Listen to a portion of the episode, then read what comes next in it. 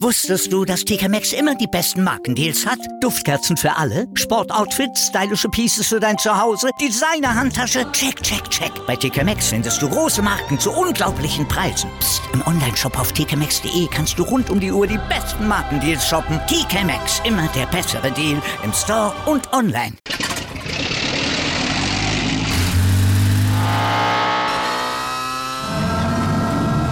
Von 0 auf 100. Aral feiert 100 Jahre mit über 100.000 Gewinnen. Zum Beispiel ein Jahr frei tanken. Jetzt ein Dankeschön, rubbellos zu jedem Einkauf. Alle Infos auf aral.de. Aral, alles super.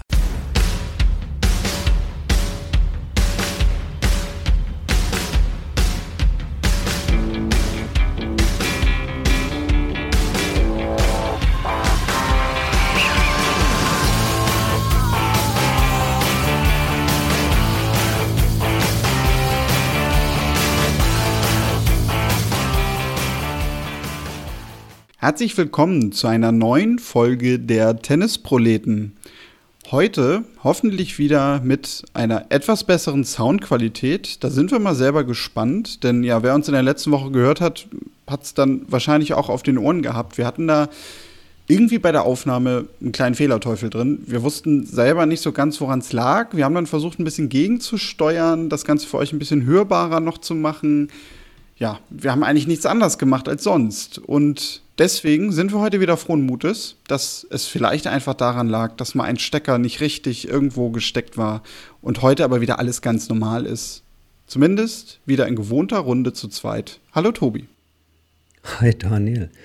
Ähm, ich rück heute mal noch ein bisschen näher ans Mikrofon ran, vielleicht wird es dann noch besser. Ich weiß auch nicht, woran es lag, aber im Rückblick könnte man ja sagen, wir haben euch einfach nur auf dieses von der Technik her gesehen grandiose Davis Cup Wochenende aus Trier vorbereiten wollen. Denn ich glaube, das stand dem in puncto Technik in nichts nach, oder?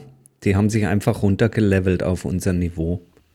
Das witzigerweise war sogar eine Zuschrift, die wir bekommen haben, ob wir das Ding in Trier in der Halle aufgenommen haben. Ähm, können wir in dem Fall vielleicht sogar sagen, leider nein.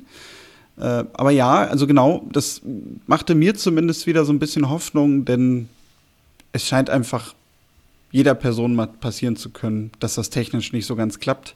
Ja, aber jetzt sind wir doch wieder frohen Mutes, dass wir es ja. hinkriegen und das Ganze ordentlich klingt. Ja, Tobi, du hast aber damit eigentlich schon guten Aufmacher gehabt, denn Davis Cup am letzten Wochenende in Trier. Wir haben in der letzten Woche auch schon drüber gesprochen, waren eigentlich ganz zuversichtlich, was die Atmosphäre dort angeht, was die Hallenauswahl angeht. Und im Nachhinein muss man jetzt vielleicht so ein bisschen sagen, das Publikum war okay.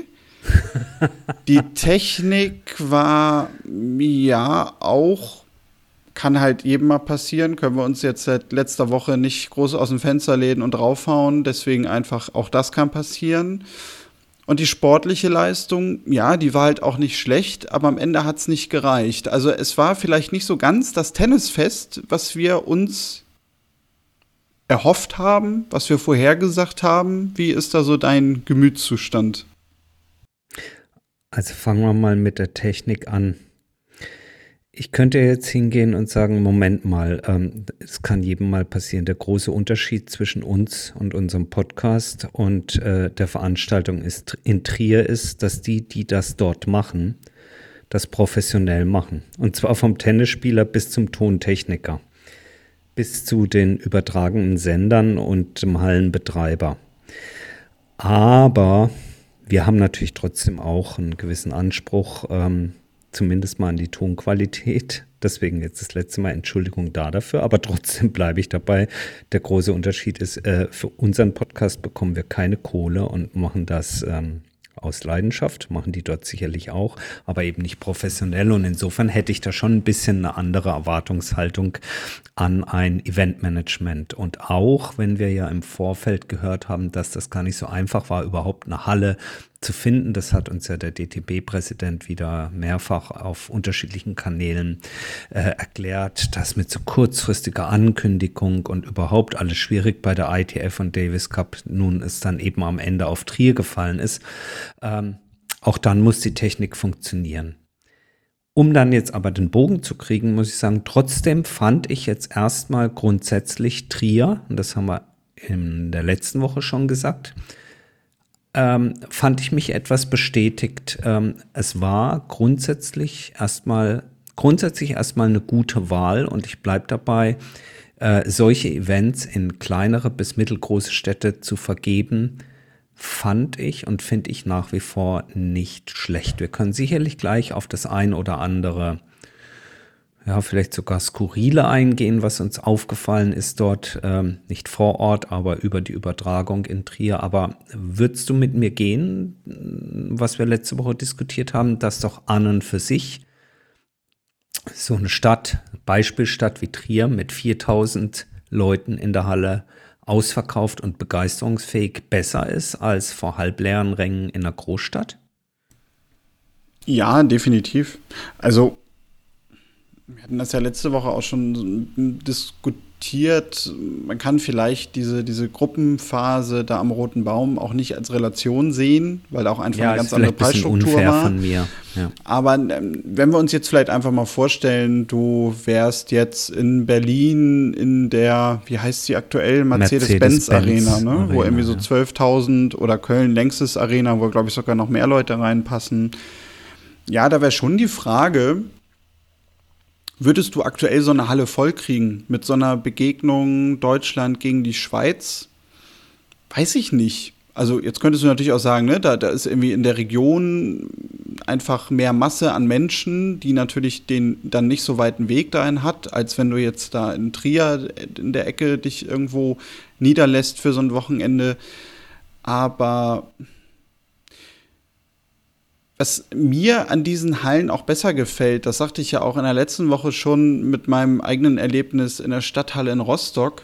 Du hast natürlich dadurch, dass das so ein bisschen gedrungener ist, auch wenn du so 5000 Personen maximal hast, ähm, das ist voll, trotzdem immer aber noch ein bisschen enger und ich sage jetzt mal ein bisschen übertrieben familiärer wirkt als wenn du halt so eine volle Halle hast, wo irgendwie 12.000, 13.000 Leute reinpassen. Also das ist natürlich irgendwie noch anonymer. Ja. Weißt du, was ich ja. meine? Und ja. ich glaube, dass das atmosphärisch auch eigentlich viel besser zum Davis Cup passt. Das tut es, das tut es und ähm, ich habe wirklich noch mal in meinem in meinem Kopf gekramt und äh, mich zurückversetzt äh, in die in die goldenen Zeiten Ende der 80er, Anfang der 90er Jahre und ich kann und konnte mich erinnern, ohne Wikipedia und sonst was zu haben, äh, dass es damals auch Davis Cup Begegnungen gab, jetzt natürlich nicht Finale oder Festhalle Frankfurt oder in München Olympiahalle, sondern in den ja in den Vorrunden oder Erstrundenpartien, die in kleineren Städten stattgefunden haben. Ich kann mich gut daran erinnern, dass es eben auch in meiner Heimatstadt Karlsruhe mal stattgefunden hat, was so von der Größenklasse eben auch eher so in Kategorie Trier fällt, von der Hallengröße dort damals die Europahalle eben auch nicht vergleichbar ist mit ähm, jetzt einer, einer Olympiahalle in München oder heutzutage einer Mercedes-Benz Arena in Berlin. Und deswegen äh, glaube ich, wir haben es ja letzte Woche relativ ausführlich besprochen, erstmal hinter, hinter die grundlegende äh, oder, oder hinter dieses, dieses Thema kleinere oder mittlere Halle gut gefüllt, bis in dem Fall ja ausverkauft, äh, ist der Stimmung zuträglich. Und damit so ein bisschen einhergehend ist, wenn man gesehen hat, wie das Ganze medial doch recht stiefmütterlich behandelt wurde. Erst wusste man eigentlich gar nicht so richtig, wo es gezeigt wird. Äh, natürlich, wir wussten das, ja, aber es gibt es auf dem Tennis Channel. Dann durch das Teilen von Links konnte man, äh, also wenn man sich darum bemüht hat, konnte man ausfindig machen, dass das Ganze bei der Sportbild äh, gestreamt wurde. Aber man kann, glaube ich, schon mit Fug und Recht behaupten, das Ganze rein medial ziemlich stiefmütterlich versendet wurde in Deutschland. Und vor dem Hintergrund, wenn man sieht, was das für eine Aufmerksamkeit bekommt, wage ich eben dann zu bezweifeln, dass es in einer großen Stadt für ein ausverkauftes Haus gesorgt hätte. Aber wie gesagt, lass uns diese Städtethematik vielleicht an der Stelle schon einmal so abhaken, dass das, ähm, dass das gut besetzt war. Ähm, wie fandst du denn dann das Publikum? Das war doch schon teilweise skurril, oder? Mit dem vielen Reinschreien, hast du das mitgekriegt? Ja, habe ich mitbekommen. Da habe ich mir so ein bisschen die Frage aber gestellt, ob sich Tennispublikum da nicht vielleicht einfach gerade wandelt, weil ich weiß nicht, ob, ob du da auch den Eindruck hast, aber jetzt auch selbst wenn man so Richtung Grand Slam oder sowas geht, aus meiner Sicht hast du viel häufiger so Situationen, wo sowas passiert und vielleicht ist die Zeit der Stille beim Tennis auch einfach vorbei. Hm. Ja, das stimmt natürlich, das gute alte Quiet Please, ähm, was sicherlich in in Wimbledon. Da kommt es natürlich her, rein vom erstmal vom, vom Ausruf her am meisten zelebriert wird. Vielleicht dort auch aufgrund der Akustik, dort wird ja sehr viel auch, auch, auch geschluckt, sozusagen durch die Rasenplätze. Ähm, ja, es ist, es ist etwas auf dem Rückzug. Es hat natürlich auch einen gewissen Reiz, dass rund um den Globus das Publikum sich so wahnsinnig äh, ja dann doch unterscheidet. Ich meine, wir kommen jetzt gerade aus der Australian Open Zeit mit einem äh, wirklich ähm, ja sehr lebensfrohen und lustigen Publikum oder was ist lustig? Ja, sehr lustiges Publikum. Ja. Wir kennen die äh, die die Szenen während der US Open, wo die Leute mit Cocktails beladen in die Night Session rein, das soll ich jetzt schon sagen, wanken, wo es aber auch nichts auf, ausmacht, wenn auf dem Oberrang, der so weit weg ist vom Spielfeld, da noch einer hin und her läuft. Das kriegst du gar nicht mit unten als Spieler. Wir kennen die Franzosen, die ihre ganz eigene Art und Weise der, der Unterstützung haben. Ja, vielleicht, vielleicht hast du recht, vielleicht wandelt sich Tennis, aber trotzdem muss ich sagen, nach wie vor, ich kann es natürlich verstehen als ein Sport, der in, in entscheidenden Situationen auch massiv von der Konzentration abhängig ist für diejenigen, die sich da betteln. Naja, wenn jemand in den Aufschlag reinschreit, das ist schon massiv störend. Also da konnte ich Wawrinka auch verstehen, dass er da etwas erbost war an der Stelle. Ja, natürlich. Also ähnliche Situation. Ich weiß gar nicht mehr, in welchem Match das war. Da hatten wir sogar noch drüber geschrieben. Da hatte ich euch, glaube ich, geschrieben in die Gruppe hier, das wird ja gerade unfair mit dem Spieler. Mhm. Ich, ich, weiß gar nicht mehr, bei, bei welchem Spieler das gewesen ist. Aber äh, da hatte ich nämlich auch schon darüber nachgedacht, dass ich so irgendwie den Eindruck habe, dass das einfach zunimmt. Hm, jetzt kann man sich natürlich die Frage stellen, woran liegt das? Also ist es das Tennispublikum, das sich einfach verändert oder ist es das Tennispublikum, das sich dahingehend verändert, dass einfach neue Leute dazukommen? Die aber sagen, das interessiert mich nicht, ich möchte Tennis vor Ort anders wahrnehmen und ich möchte auch laut sein, ich möchte das irgendwie rauslassen, ich möchte auch irgendwie jemanden ausbuhen dürfen, wie auch immer, weil in anderen Sportarten wäre das jetzt ja nicht etwas, wo man sagen würde, um Gottes Willen, was ist denn da passiert? Also du hast mhm. diese Diskussion, diese Thematik hast du ja wirklich nur im Tennissport. Etwas wo ich persönlich ja immer für mich sage, gerade das genieße ich eigentlich sehr, wenn ich vor Ort irgendwo bei einem Tennismatch oder auch bei einem Tennisturnier bin, so die Ruhe, die Stille, diese Gelassenheit, die sich dadurch ergibt. Und ah, ich weiß jetzt nicht, also wenn ich mir jetzt irgendwie da so, so einen Chord mit so ein paar tausend Leuten vorstelle, wo irgendwie äh, im besten Fall dann noch so durchgehend gesungen wird, was ich beim Fußball sehr, sehr schön finde, ob ich das jetzt beim Tennis haben muss, weiß ich nicht, weil das würde, glaube ich, schon auch den Charakter des Spiels in der Wahrnehmung sehr verändern. Ja, ich glaube, da sind wir beide an der Stelle wirklich Traditionalisten, was angeht. Aber da würde mich wirklich auch, auch die Meinung der Hörerinnen und Hörer draußen interessieren. Also äh, schreibt uns da gern auch auf, auf den altbekannten und äh, ja, ähm, verfügbaren Kanälen. Das würde mich wirklich mal interessieren. Wir haben das an anderer Stelle mal als Teil einer größeren Diskussion mal gehabt, wo es um Regeländerungen im Tennis ging.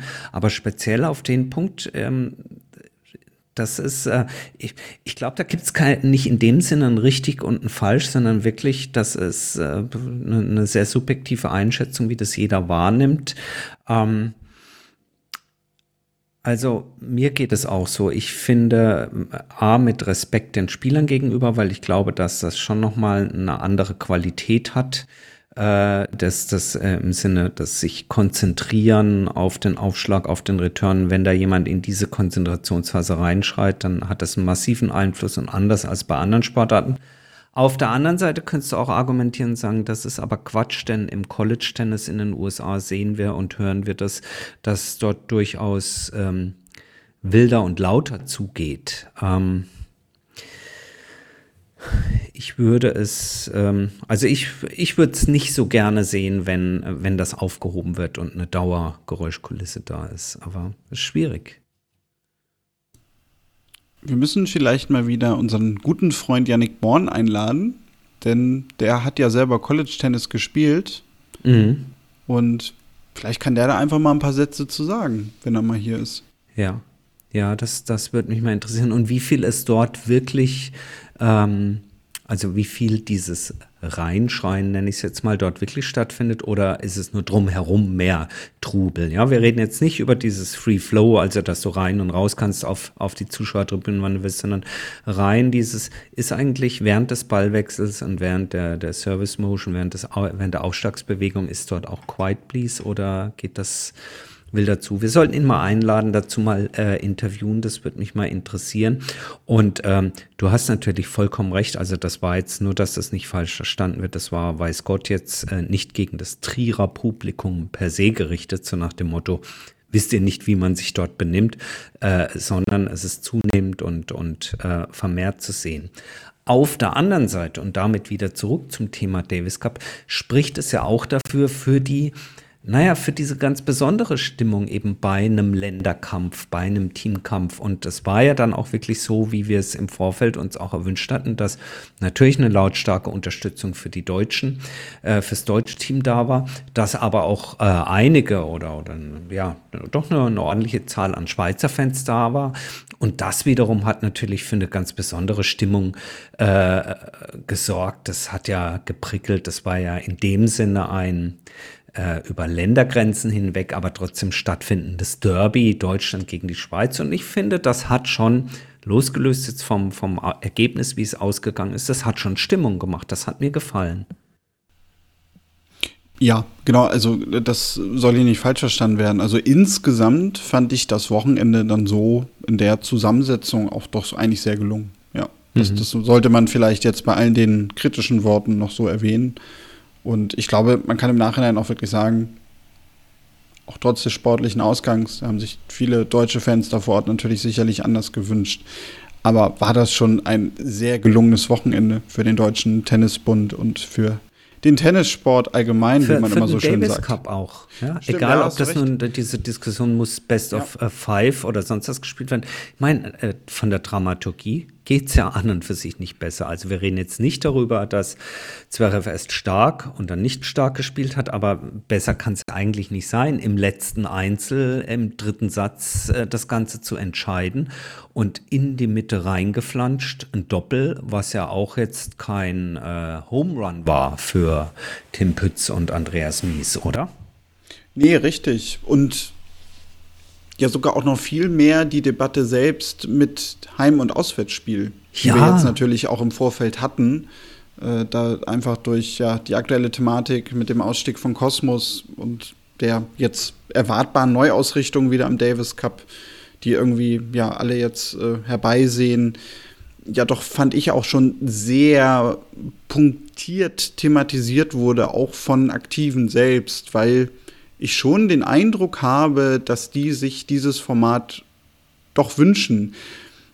Und man dadurch ja auch sieht, wie Argumentation ja manchmal vielleicht auch einfach herbeigeführt wird, weil wir damals ja, als dieses neue Format eingeführt wurde, ja eigentlich immer genauso argumentiert wurde. Ne? Also die Spieler wollen das nicht, die machen nicht mit. Ähm, wenn wir das Format nicht verändern und bei dem jetzigen Format mit Heim- und Auswärtsspiel bleiben, dann wird irgendwann die komplette Weltspitze nicht mehr dabei sein. Und okay, diese Final-Zwischenrunden, was auch immer, Turniere, die waren sehr, sehr gut besetzt. Aber ein Alexander Zverev war jetzt zum Beispiel auch wieder mit dabei. Und auch er hat das ja nochmal betont, auch viele andere Spieler, dass sie doch eigentlich gerade dieses Gefühl, mit einem Heimspiel zu haben oder auch auswärts irgendwo hinzureisen, doch viel mehr wertschätzen als dieses dann doch letztendlich typische Turniergefühl, was sie in den anderen 40 Wochen im Jahr halt auch erleben. Ja, nur wäre der auch nach Kanada geflogen? Ja, gut, klar, das ist, das ist die Frage. Also, das wirst du ja aber wahrscheinlich nie komplett verhindern können. Also, das, Nee, das wird es ja immer geben. Es kann kein Argument sein, Nee, richtig. das deswegen nicht zu machen.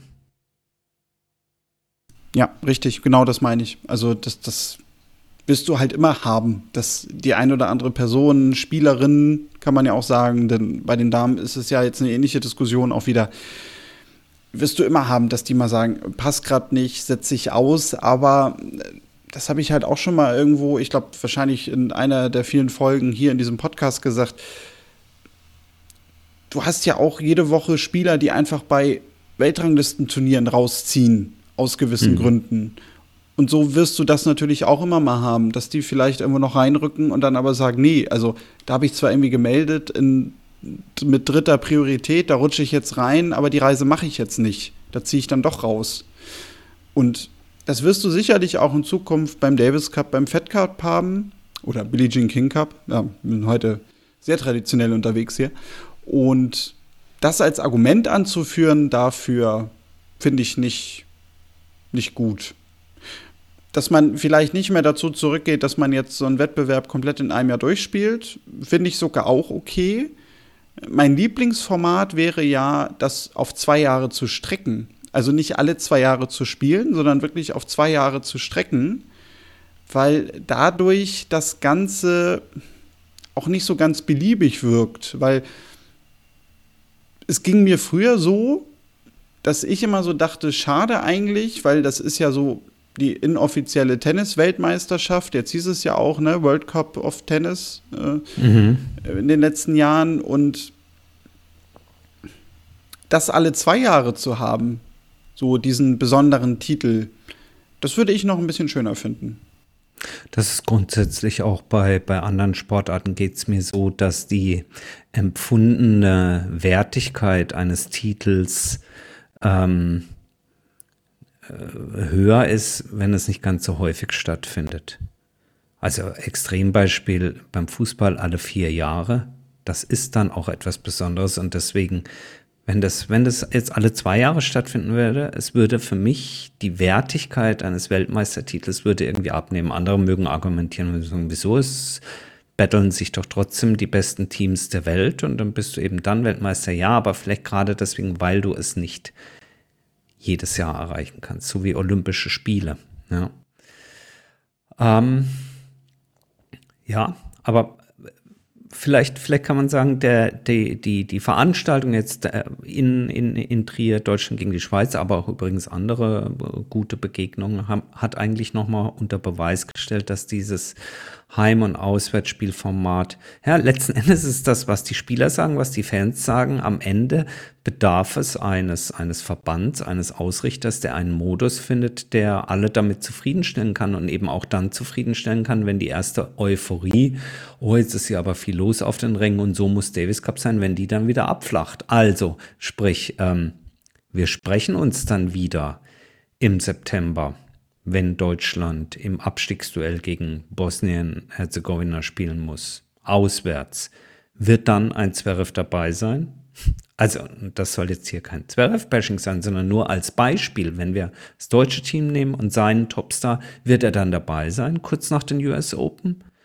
Oder ist es dann nur ein Abstiegsduell in einem Wettbewerb, der ja sowieso gerade im Umbruch ist und man muss erst mal sehen, wo der sich hin entwickelt? Und wie gesagt, das geht nicht gegen Zverev persönlich, sondern nur an diesem Beispiel. Mal schauen, wo sich das hin entwickelt. Ja, Wahnsinn. Jetzt haben wir fast schon wieder 23 Minuten Ach, über das Thema gesprochen. Aber es ist ja irgendwie auch ein schönes Thema, trotz allem, weil es einfach auch so viel natürlich äh, mitnimmt. Also den Tennissport an sich, das Publikum, diese Besonderheit mit, mit ja, einfach dieser Struktur des Davis Cups, den wir haben. Das Thema ist schön. Ja, und weißt du, was ich dich diese Woche mal noch fragen wollte? Das ist so eine Mischung jetzt aus Davis Cup, Australian Open und deiner, äh, ja, ich kann fast schon sagen, Lieblingsdisziplin Doppel.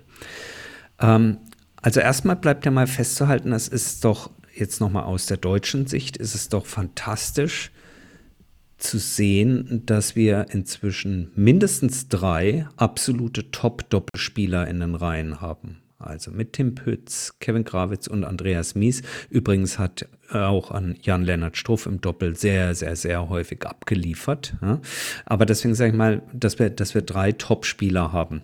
Und es war ja irgendwie geradezu schon skurril, dass jetzt ausgerechnet Andy Mies mit dem neuen Partner von Kevin Krawitz dann im Davis Cup zusammen antritt und das Ding dann gewinnt. Äh, war schön zu sehen, war gut. Ähm, und, und hat eben Spaß gemacht. Und ich finde, gerade im Davis Cup hat Doppel eben auch immer die Chance, irgendwie so zu, zu glänzen. Siehst du das ähnlich?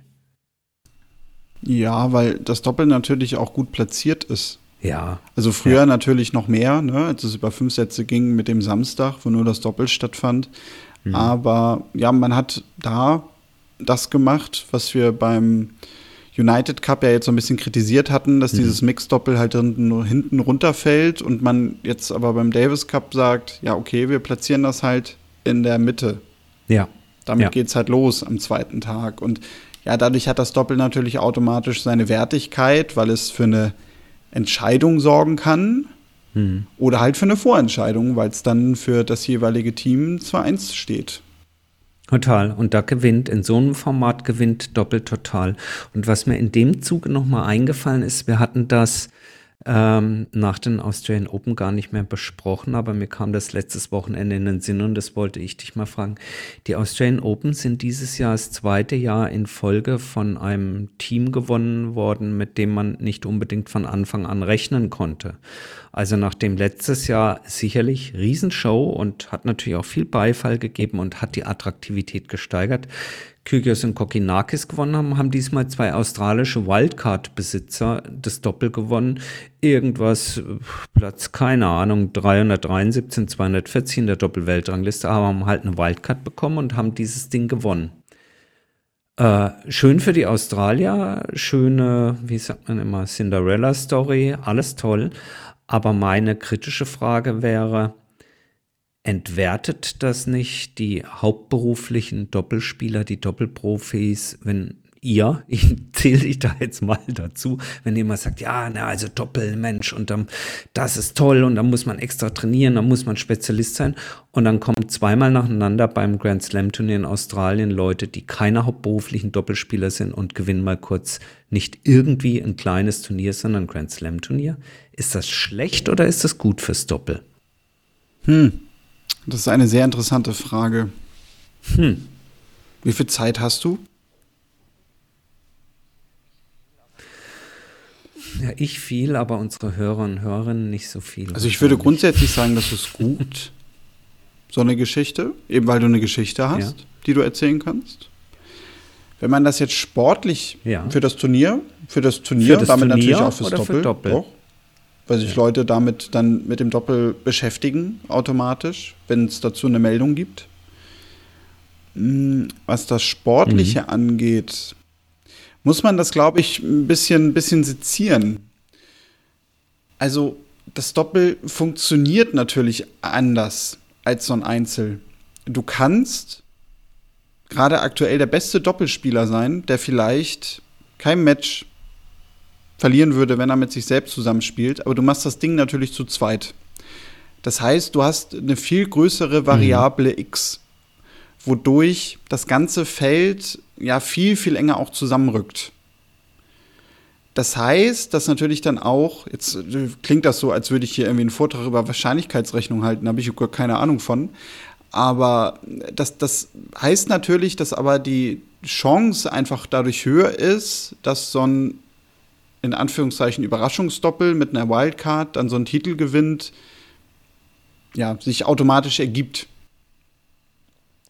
Du hast aber natürlich, wenn du jetzt auf so eine Weltrangliste mhm. guckst und auf die Turniere guckst, aktuell zum Beispiel, wenn wir jetzt mal die Herren nehmen, eine klare Nummer eins jetzt irgendwie im letzten Jahr gehabt mit Koloff und Skapski, dahinter Rahm und Salisbury, die, auch wenn man jetzt mal auf die Punkte guckt, schon deutlich im Vergleich zu dann nachher Platz 10, 11, 12 oben an der Spitze stehen. Genau, also, also auf, die lange, auf die lange Strecke, Strecke gesehen setzen die sich ja doch irgendwie immer ja. durch und, und sammeln einfach so viel mehr Punkte, dass du jetzt nicht sagen kannst, ja, die ersten 20, 30, die sind ja alle irgendwie innerhalb von 1000 Punkten.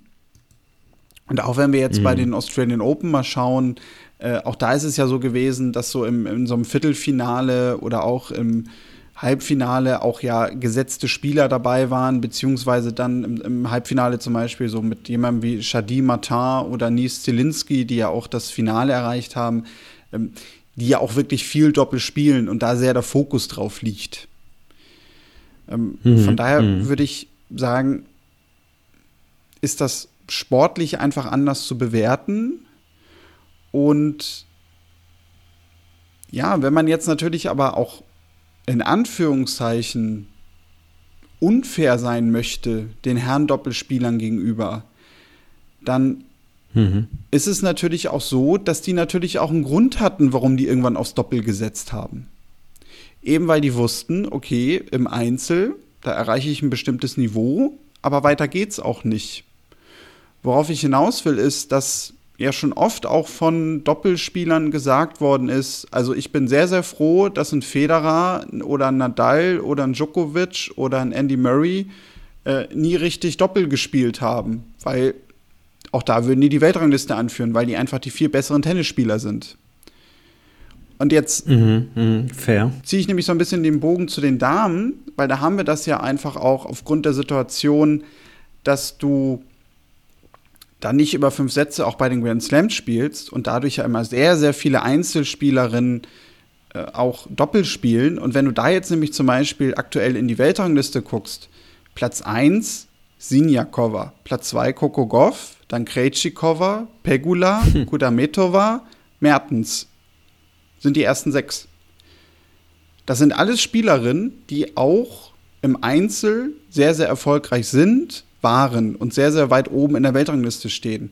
Und das oh, hast wow. du natürlich im Vergleich bei den Herren nicht so. Aber damit bestätigt sich natürlich auch die Regel, die ich gerade versucht habe, so ein bisschen zu definieren, nämlich, dass sich am Ende natürlich doch einfach auch immer die besseren Tennisspieler oder in dem Fall bei den Damen die besten Tennisspielerinnen einfach durchsetzen und auch die Weltrangliste dann im Doppel dominieren, find ich, wenn find sie ich eine total schlüssige legen. Argumentation, total gut. Und dafür, dass ich dich damit hier so ähm, überrasche, denn das war nicht abgesprochen in dem Sinne, dass wir heute darüber sprechen, äh, umso beeindruckender. Das finde ich einen sehr, sehr, sehr starken, ja, sehr starken Case, den du da aufmachst. Also gerade eben die Argumentation dann mit Blick äh, bei den Damen, das rückt es, rückt es in einen in ein sehr, sehr gutes Bild. Es tut überhaupt keinen Abbruch an der individuellen Leistung jedes einzelnen männlichen Doppel, Doppelspielers, aber ähm, ja, aber also mir, mir hilft es total, so habe ich das noch gar nicht gesehen und äh, Chapeau. Chapeau, Daniel. Ich wusste schon, warum ich dich frage. Habe ich jetzt, also das war jetzt wirklich eine spontane Antwort, ja. Das habe ich jetzt nicht vorbereitet, aber. Ja, aber finde ich, finde ich, nee, finde ich wirklich sehr, äh, also ist vielleicht nicht, mit Sicherheit nicht die einzig gültige und richtige oder wie auch immer Erklärung dazu.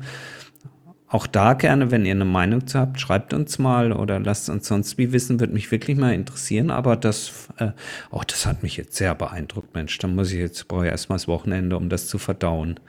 Ja, zum Glück ist ja turniermäßig jetzt gerade ein bisschen ruhiger, von daher kannst du da ja nochmal drüber nachdenken und dann, vielleicht, vielleicht fällt dir auch noch eine andere Argumentation ein. Dann können wir das Thema nochmal vertiefen.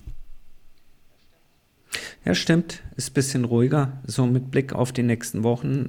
Es dümpelt noch so ein bisschen vor sich hin. Es gibt so ein paar europäische Hallenturniere auf Damen- wie auch auf Herrenseite. Dann geht es mal kurz an die frische Luft. Äh, hier so diese Doha-Dubai-Nummer. Und dann Anfang März ist gar nicht mehr so lang. In drei, vier Wochen geht es dann schon äh, dann wird schon so ein bisschen wärmer für uns alle, auch hier aus dem deutschen Winter heraus, wenn dann die ersten Übertragungen aus Acapulco kommen und dann der berühmte, äh, das berühmte Sunshine Double mit den Übertragungen aus Indian Wells. Äh, da gibt's dann schon Sonnenschein aus, aus Kalifornien und dann geht's in Miami weiter, Florida. Dann wird's langsam wieder warm ums Herz, bevor dann die wahre Tennissaison, die Sandplatzsaison für uns alle beginnt. Also ich freue mich auf die nächste Zeit. Ich muss auch sagen, Davis Cup jetzt war schön. Ich genieße es aber wie immer eigentlich auch nach den Grand Slams einmal Luft holen zu können. Denn danach, wie gerade gesagt, insbesondere finde ich dann, wenn es in die Sandplatzsaison geht, dann kommt echt so eine lange Strecke mit zack, zack und dann noch Wimbledon. So, da müssen wir da müssen wir ein bisschen jetzt Kondition bolzen, dass wir da gut durch. Ja, richtig, genau. Also das ist ja wirklich jetzt nochmal so eine Phase, wo man nochmal so ein bisschen den Blick auch abwenden kann, mal ein paar Tage, ohne dass man irgendwie gleich komplett alles verpasst. Und ja, das stimmt schon. Also genau, ab März nimmt es dann halt immer so richtig Fahrt auf, ne? So bis, bis irgendwie so. Ja, da hast du diese Amerika-Nummer, dann ist nochmal kurz durchatmen. Klar, für die ganz harten kannst du sofort rüber switchen, irgendwie nach, was ist da dann, äh, Marokko und Estoril. Ja, ja und, und gut, Monte Carlo ist dann natürlich auch mal äh, ganz schnell danach schon, ne? So, mhm. und dann, ja, und dann geht's eben, und Monte Carlo ist, glaube ich, relativ früh dieses Jahr dran. Die sind schon Mitte April, die waren sonst eher immer erst so gegen 20. April, aber ich glaube, das geht dieses Jahr schon irgendwie am 10. oder 11. April los. Also gucken wir mal, ob die da wieder von der Sonne schon verwöhnt sind, so früh im Jahr, oder ob da auch mal eine ein oder andere Regenunterbrechung gibt. Also, wir haben viel vor dieses, äh, dieses Frühjahr. Ihr könnt euch drauf freuen. Aber nichtsdestotrotz gibt es uns natürlich trotzdem weiter jede Woche. Ähm, fehlt noch was, Daniel? Was wir vielleicht noch erwähnen können, wir hatten kurz vor Weihnachten Fabian Fallert und Henry Gebens zu Gast, die gemeinsam ja auch Doppel spielen. Ja, immer knapp daran kratzen, in die Top 100 vorzudrängen in, den, in der Doppelweltrangliste. Und die haben ihren ersten gemeinsamen Titel jetzt gewonnen auf der Challenger Tour, nämlich in Koblenz. Das äh, ja, sollten wir erwähnen. Glückwunsch dazu. Es zeigt sich Sehr mal wieder, schön. wer bei uns zu Gast war, wird danach Erfolge feiern. Und sonst, ja, ich habe mich diese Woche auch ein bisschen mit, mit Linz beschäftigt, mit dem WTA-Turnier. Da habe ich mich sehr darüber gefreut, dass Eva Lüss eine Runde weitergekommen ist. Denn ja, da habe ich mich ja auch Anfang des Jahres weit aus dem Fenster gelehnt, dass sie dieses Jahr einen Sprung machen wird. Annalena Friedsam spielt ziemlich gut, steht im Viertelfinale. Also auch da vielleicht am Wochenende gerne mal einen Blick drauf richten. Kann man gutes Tennis sehen. Maria Sakkari ist auch dabei. Das wäre so das, was ich noch loswerden wollte. Sehr schön. Ansonsten an alle ähm, Tennis-Profis draußen, wenn ihr was werden wollt, kommt zu uns in die Sendung. Bewerbung bitte an kontakt.tennisproleten.de oder über die sozialen, die sozialen Medien, Instagram, Twitter, über Facebook kann man uns, glaube ich, auch noch erreichen. Da ist nicht ganz so viel los. Ähm, also insofern äh, wün äh, wünschen, nicht wünschen, freuen wir uns, wünschen wir uns Feedback und freuen uns über jedes Feedback, über jede Anregung und äh, beschließen diese Sendung, würde ich sagen, für heute. Wünschen euch alles Gute, bleibt gesund und wir hören uns kommende Woche wieder. Genau, bis dahin macht's gut und tschüss. Ciao.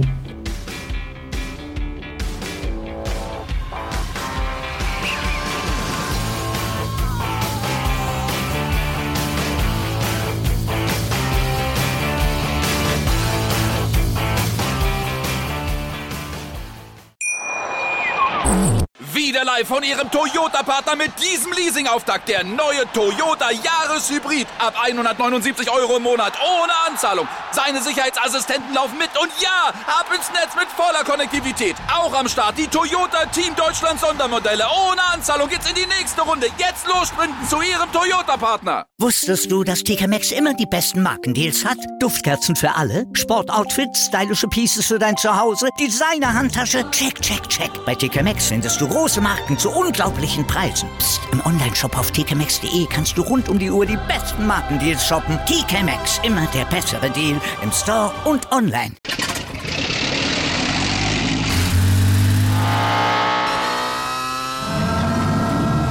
Von 0 auf 100. Aral feiert 100 Jahre mit über 100.000 Gewinnen. Zum Beispiel ein Jahr frei tanken. Jetzt ein Dankeschön, rubbellos zu jedem Einkauf. Alle Infos auf aral.de. Aral, alles super.